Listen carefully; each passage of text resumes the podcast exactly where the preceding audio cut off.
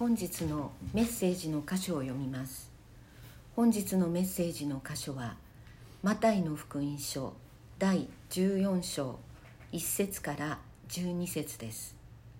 聖書は後ろの方新約聖書の28ページになります。マタイの福音書第14章。その頃領主ヘロデはイエスの噂を聞いて家来たちに言った。あれはバプテスマのヨハネだ。彼が死人の中からよみがえったのだ。だから奇跡を行う力が彼のうちに働いているのだ。実は以前このヘロデは自分の兄弟ピリポの妻ヘロディアのことでヨハネを捕らえて縛り牢に入れていた。ヨハネが彼にあなたが彼女を自分のものにすることは立法にかなっていないと言い続けたからであった。ヘロデはヨハネを殺したいと思ったが民衆を恐れた。彼らがヨハネを預言者と認めていたからであった。ところがヘロデの誕生祝いがありヘロディアの娘が皆の前で踊りを踊ってヘロデを喜ばせた。それで彼は娘に誓い求めるものは何でも与えると約束した。すると娘は母親にそそのかされて今ここでバプテスマのヨハネの首を盆に乗せて私にくださいと言った。王は心を痛めたが自分が誓ったことであり列席の人たちの手前もあって与えるように命じ人を使わして牢の中でヨハネの首をはねさせた。その首は盆に乗せて運ばれ少女に与えられたので少女はそれを母親のところに持って行った。それからヨハネの弟子たちがやってきて遺体を引き取り葬った。そしてイエスのところに行って報告した。本日はこの箇所より「神は何度もチャンスを与える」と題してメッセージをお願いします。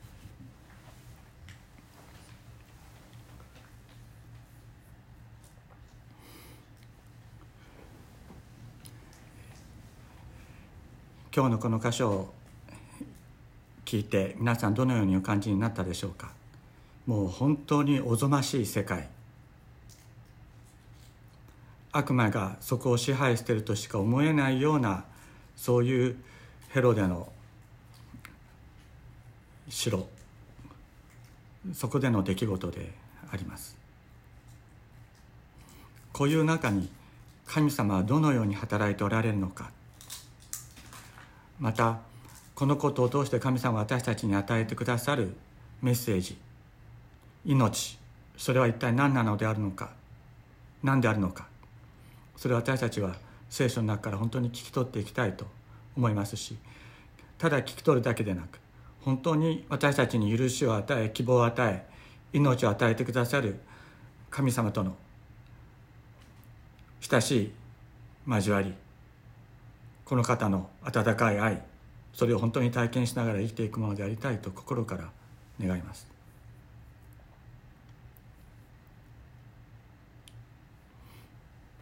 これはどういう状況であったか。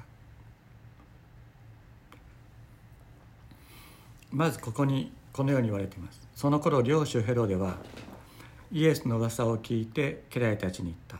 あれはバプテスマのヨハネだ。彼が死人の中からよみがえったのだ。だから奇跡を行う力が彼のうちに働いているのだと言いました。ここのこの言葉から分かることは領主ヘロデの中には恐れがあったということですね。自分が以前殺したバプテスマンのヨハネ。そのバプテスマンのヨハネは自分よりも実は大きな力を持っていたのかもしれない。そのような恐れがあった。殺しても自分が殺してもさらにそれよりも強い力を持つ者がいるかもしれない。そういう恐れの表れでありましょう。実はこの前にヘロデはヨハネを殺していたのですけれどもどういうことがあったか。以前このヘロデは自分の兄弟ピリポの妻ヘロディアのことでヨハネを捕らえて縛り牢に入れていたヨハネが彼にあなたが彼女を自分のものにすることは立法にかなっていないと言い続けたからであったと言いますちょっとヘロデ家のですね、えー、系図を、えー、ネットで探してきてきたのがありますのでそれをご覧に入れます。うん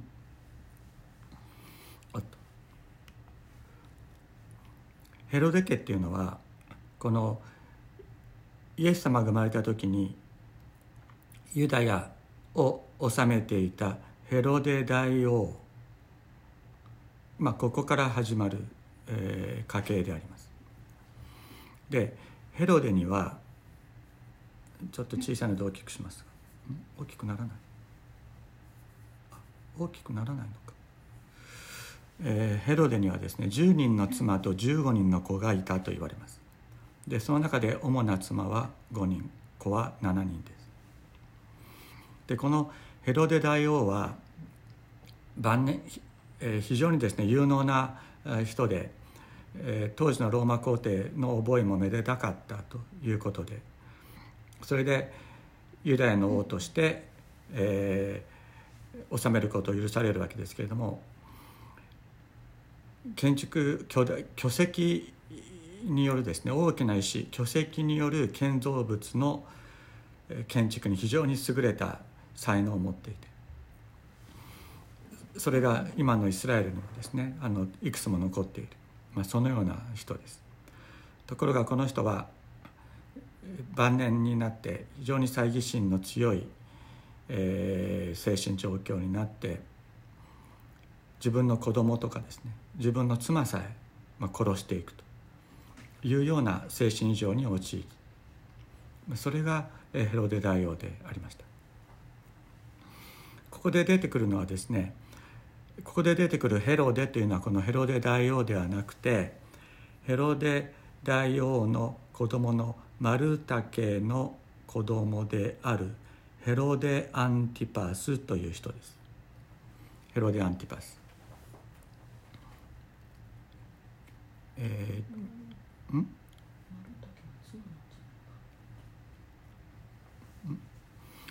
そしてえー、っとですね。ちょっと待ってくださいね。ちょっと分かりやすく。これがえー、ヘロデアンティパス。あそうですね。失礼しました。マルタ家はあの妻です。このドリスメリアンメメリアンメマルタ家クレオパトラというのは妻なんですけれども、えー、このヘロデアンティパスというのはヘロデ大王の、えー、子供です。そしてこの、えー、ここに出てくる名前でですねフィリポっていうのが出てくるんですけどこれはあの、えー、聖書の記者の、えー、書き間違いかあるいは、えー、記録違いかだったとも言われるんですけどもこのヘロディアがもともと妻だったのは、えー、このフィリポではなくてポエトスと言われる人これがえー、ヘロディアの、えー、夫であったと、えー、言われます。でなぜそう考えられるかというとですねヘロディアの娘であったこのサロメ、え、ここで踊りを待ってアンティパスヘロディアンティパスを喜ばせたサロメはその後ですねこのヘロデ・フィリポと結婚するんですね。でそれが歴史的に分かってる。だからヘロディアがあのフィリポの妻だったってことはおそらくありえないだからで歴史学者たちはですねこのヘロデ・ポエトスというのがもともとのヘロデアの夫であったと考えるわけです。まあ、それはあまり重要なことではないんですけどもそういうような状況があった。でこのヘロディアはですねもともとはあのナバテアあ、えー、ヘロディアじゃない。このヘロデ・アンティパス。ヘロデ・アンティパスはここにちょっと書いてあるんですけどももともとはナバテア王の娘と結婚していた。ところがこのヘロディアと、えー、通じるようになってナバテア王の娘と、えー、離婚してですね。そしてその自分の兄弟の妻であったヘロディアを自分の、妻としたで、まあ、そういうそれがあの歴史的な背景です。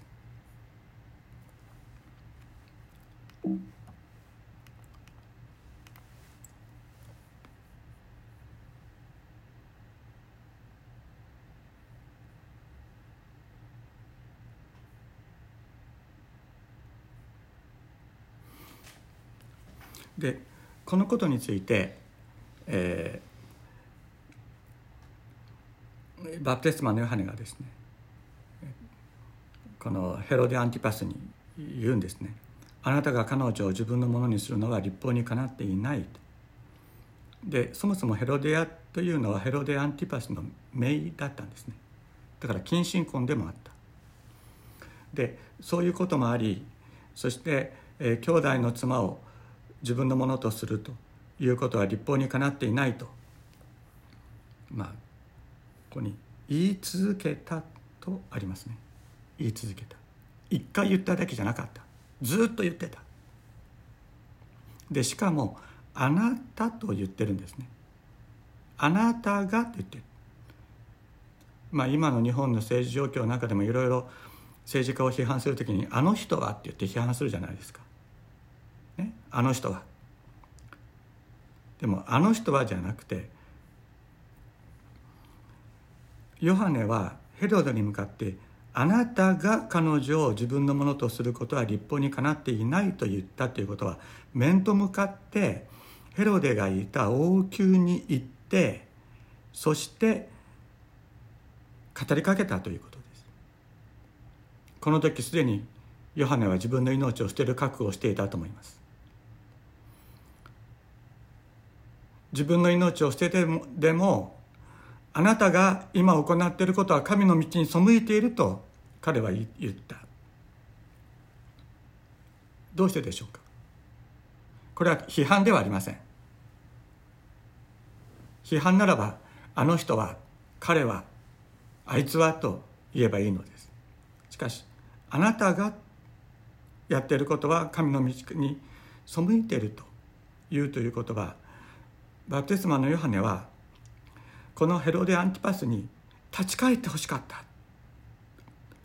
本当にこの人に神の道に立ち返って命を得てほしい。このままでは滅んでしまう。バプテスマのヨハネは愛を込めて滅びの道に行くのではなくて神に立ち返れとヘロデにヘロデ・アンティパスに語り続けたのであります。リストではなかったんです。何度も何度もです。何度も何度も神はこのヘロデ・アンティパスに立ち返りのチャンスをお与えになりました。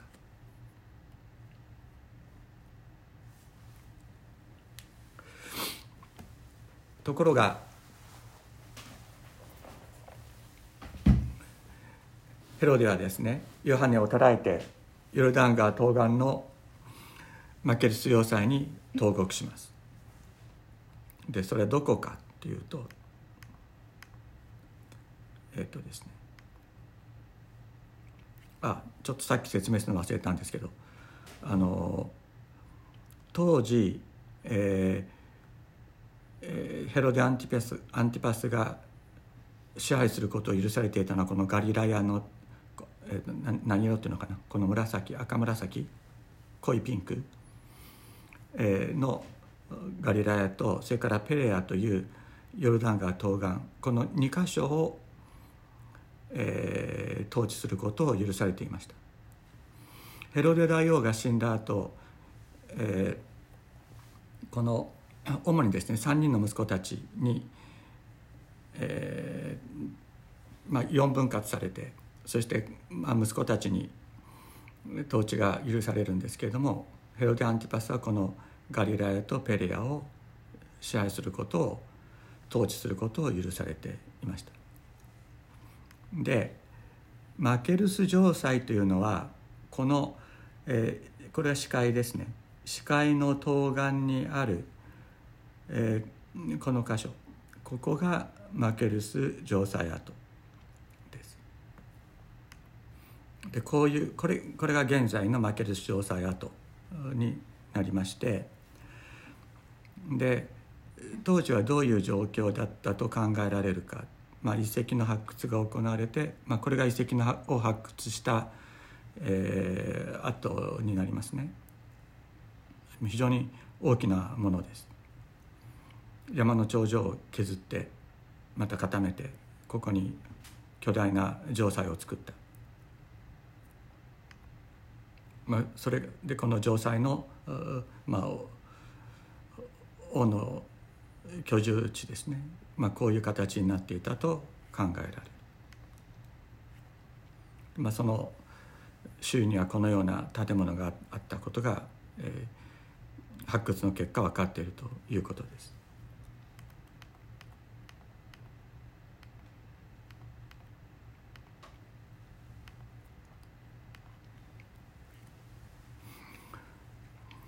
でヘロデはですねヨハネを捕らえてヨルダン川東岸のマケルス要塞に投獄するんですけれどもマルコの福音書を読みますとヘロデはこの投獄したヨハネから教えを受けていたんですね。そして当惑しながらもヨハネの話を聞くことを喜び喜んで耳を傾けていた、まあ、一方のヘロディアはですねヨハネを殺したくて仕方がないという状況であったというふうにマルコの福音書では言われています。ですからここでもヨハネはヘロデ・アンティパスに対して神に立ち返るようにとずっと、えー、話をしているんですね。もう何度も何度も語るんです。神様はね一回言うことを聞かなかったらそれで滅ぼすような方ではない。もう何度も何度も。チャンスを与えになります。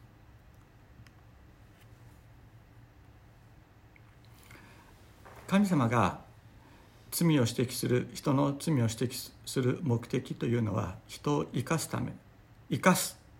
それが目的です。人を恥ずかしい恥ずかしい思いにさせたりとか人を滅ぼすことが目的ではありません。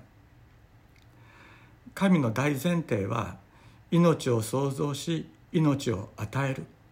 これが神様の大前提なのです。命の創造者。これが私たちが信じる神であります。命の創造者は命を滅ぼすことを前提としたことは行われないんです。命を与え生かし続けることを大前提にその被造物全てに対して私たちに対して御顔を向けてくださる。これが私たちの神であります。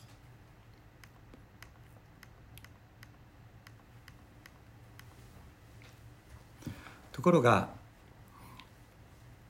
そんな時にですねヘロデの誕生日の祝いがありました。そこでヘロディアの娘がこれサロメという名前だということで、えー、おそらく17歳ぐらいだっただろうと言われる。でそれが皆の前で踊りを待ってヘロデを喜ばせた。それで彼は彼女に誓って求めるものは何でも与えると約束した。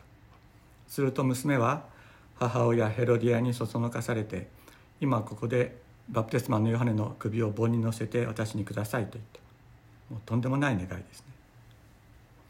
王は心を痛めたが自分が誓ったことであり列席の人たちの手前もあって与えるように命じ人を使わして牢の中でヨハネの首をはねさせた。その首は盆に乗せて運ばれ少女に与えられた。与えられたので少女はそれを母親のところに持っていった。とんでもない本当におぞましいことがここで行われた。ヘロデはですねガリラヤとペレアの領主でありました。で領主というのはね国王ではないですね。国王ではない。でしかもローマ皇帝によって分封されているのであっていつでも解任されて解任される危険がある、まあ、実際にですね彼は紀元39年には解任されて追放されるんです望むものは何でも与えるとは言えない立場なんです。望むものを何でも与えるということができるのは誰でしょうか？それはただ一人天地の創造者である神様だけです。そのことを忘れさせる思いそれが傲慢であるのです。そしてあそうですね。この誕生日にですね自分の誕生日に救いの最後の望みを自分から断ち切ってしまうような愚かなことをしてしまった。自分が絶対君主であるとの絶対者であるとの思い違いをしてしまった。これがヘロデ・アンティパスの誤りであります。そもそも皆さん誕生日って何でしょうか？誕生日祝ってもらうの嬉しいですよね。非常に嬉しいことです。である人はですね誕生日は何でもわがままが許されるっていうふうに思う人もいるようです。だから誕生日に多少のわがままが許されなかったら「え誕生日なのに」とかっていう人をねあの見たことがあるだけじゃなくて自分もそういうふうになったことがあるような気がしますけれどもどうでしょうか？誕生日っていうのは一体何でしょうか？誕生日っていうのは自分を創造してくださった神様を覚える日であります。神様が自分を創造してくださった命を与えてくださったこの地に生み出してくださったということを覚え感謝する日であります。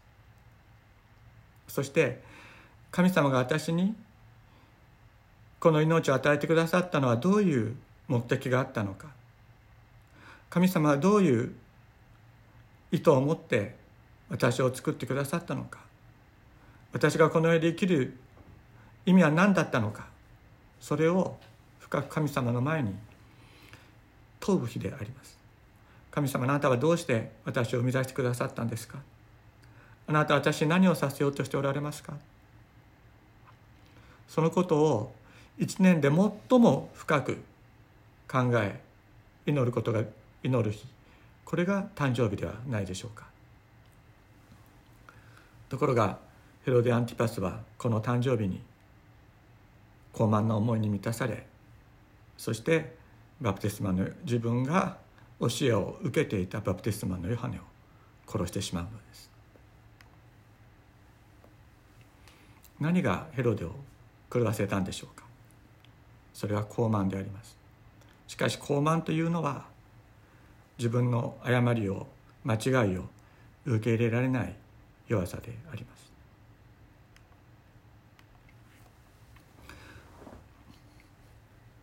私たちはこの私たちを創造してくださった神様に出会いこの方の深い憐れみと愛に触れる時にそしてこんなものの全てを許して受け入れてくださる。それがどんなに重たい罪であっても許してくださる神であるということを知るときに自己の誤りを受け入れることができるようになります。そして軌道修正していくことができるようになるのです。ところがこの方をに出会うことがない生涯それは自分の誤りを認めることができない生涯となっていきます。自分の自分が自分の誤りを認めてしまうと立場を失うのではないか。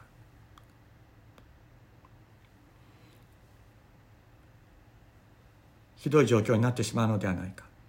そのように思う。そういうことから高慢な思いから離れることができなくなってしまうのです。この子ですねヘロこのヘロデアンティパスはあのイエスというのはナザレのイエスというのはバプテスマのヨハネのよみがえりなんじゃないかというようにまあ思ったりするわけですけれどもイエスに会ってみたいと思うわけです。実はね、まあ、さっきヨハネを殺したのは最後のチャンスを失ってしまったと言いましたけれども実はもう一回最後の最後のチャンスがありました。それは、えー、ルカの福音書によりますと十字架にかけられる前のイエスにヘロデは会うことができたからです十字架にかけられるために捕らえられてピラトの元から送られてきたイエスを見てそこでね、えー、奇跡を行わせようとするんですね。でイエスが行う奇跡を見たいと思ってたというふうに聖書に、えー、ルカの福音書に書いてあります。皆さんちょっと想像力働かせてね。この時ヘロデアンティパスがイエス様に何と言ったかちょっと考えてご覧になったらいいと思います。何て言ったんでしょうかね。イエス様はそれには何も答えにならなかったと聖書にありますけれどもヘロデアンティパスはこんなふうに言ったんじゃないでしょうかね。そのイエスとやら何かここで奇跡を行ってみろ。病人を連れてくるからそいつを癒してみろ。そしたら俺がねお前が十字架にかけられて殺され殺されないように取り計らってやるよ。俺の言うこと聞けよ。なんか奇跡見せろよ。というふうに言ったんじゃないでしょうか。それに対してイエス様は何もお答えにならなかった。何もなさらなかった。そしてヘロデ・アンティパスは散々イエス様を侮辱し長老した挙句派手な衣を身につけさせピラトのところに送り返します。もしここでヘロデ・アンティパスがイエス様に出会って実はあの時バプテスマのヨハネを殺したのは自分の失敗だった自分の誤りだったということができていたなら神の豊かな許しは彼の上に注がれたことでしょう。ヘロデはそれを自ら捨ててしまったのです。そしてイエスは恐れるに足らずとの思いに満たされピラトのもとに返します。その後先ほども言いましたように紀元39年に失脚し追放される。彼の晩年は惨めであったと言われます。ここでですね神様ごめんなさい。滞在を犯したにもかかわらず神様ごめんなさいと言ったダビデとヘレドンの違いについて最後に見て今日のメッセージを終わりにしたいと思います。ダビデというのは紀元前1000年に1000年頃イスラエルを治めていた第2代のイスラエル王でありました彼は少年の頃羊飼いでありましたけれども預言者サムエルのから油注ぎを受けて神様の御霊に豊かに満たされそして敵将のゴリアテを小石の一撃で打ち倒す武功を立ててイスラエルの英雄となりました。でその後さまざまな苦しみを経てサウルに殺されそうなところを通りながらも守られそしてついにイスラエルの王となりました。しかし王権が確立すると彼は怠惰な生活を送るようになって自分の忠実な家来たちが敵との戦いの前線で戦っている時に昼過ぎまで昼頃まで王宮で寝ていてそして午後プラプラと王宮の外王宮の屋上からエルサレムを眺めるというような生活をしていた。そんな時に川で体を洗っている非常に美しい女性を見つけその人を呼び寄せてそして肉体的な関係を持ってしまった。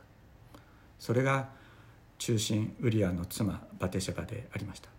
その時ウリアは前線の戦争の戦いのですね最前線に立って戦っていました。バテシェバは、えー、月のものの生理のですねあの汚れを洗って川で洗っていた。だから今だ今今ならば大丈夫と思ってバレないと思ってバテシェバと貫通してしまったんですけども妊娠したんですねバテシェバ。は。それでこれはまずいということで、えー、策略をわかりました。私が1から20まで数えますからその間しか。すいません今何かあのシリが反応してしまったみたいです、え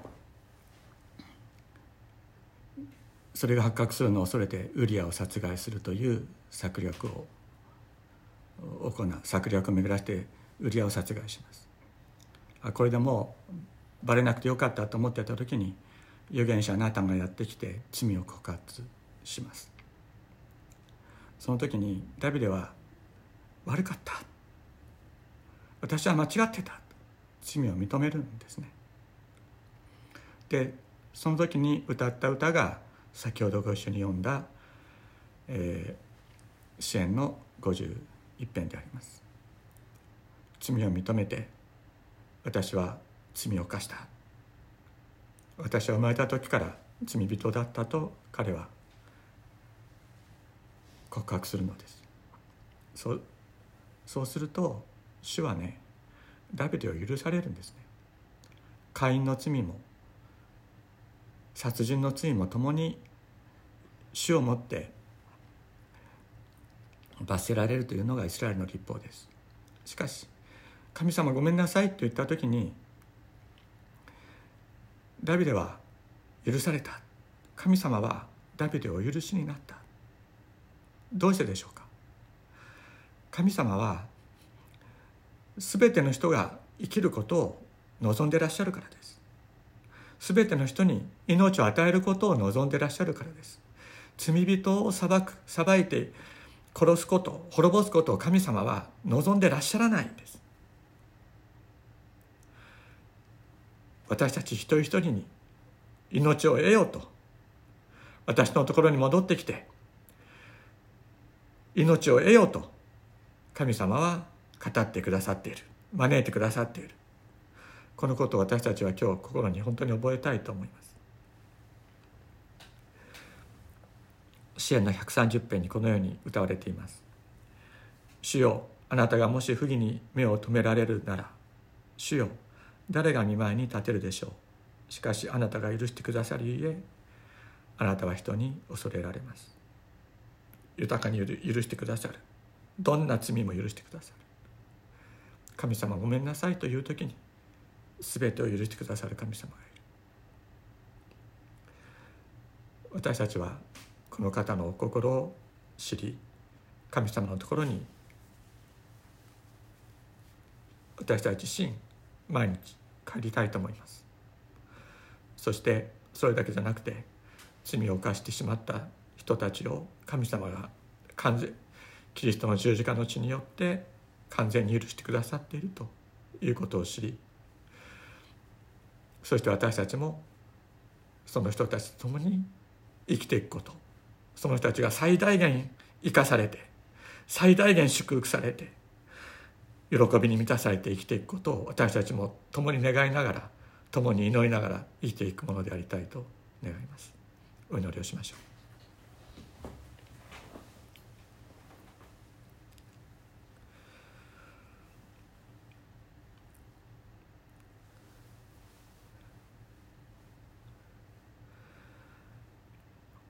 私たちの天のお父様尊い皆を褒めたたえます。私たちは罪人です。本当に罪深いものです。どんなに自分の心を自分で収めて記憶しようとしてもそれができないのがこの私です。しかしあなたはこんなものに今日も私のところに帰ってこいと声をかけて招いてくださいました。あなたの招きに心開かれあなたのもとに帰ることができたことを感謝いたします。主様こんなものを許してくださるあなたに感謝します。こんなものを許してくださる。あなたの皆を褒めたたえます。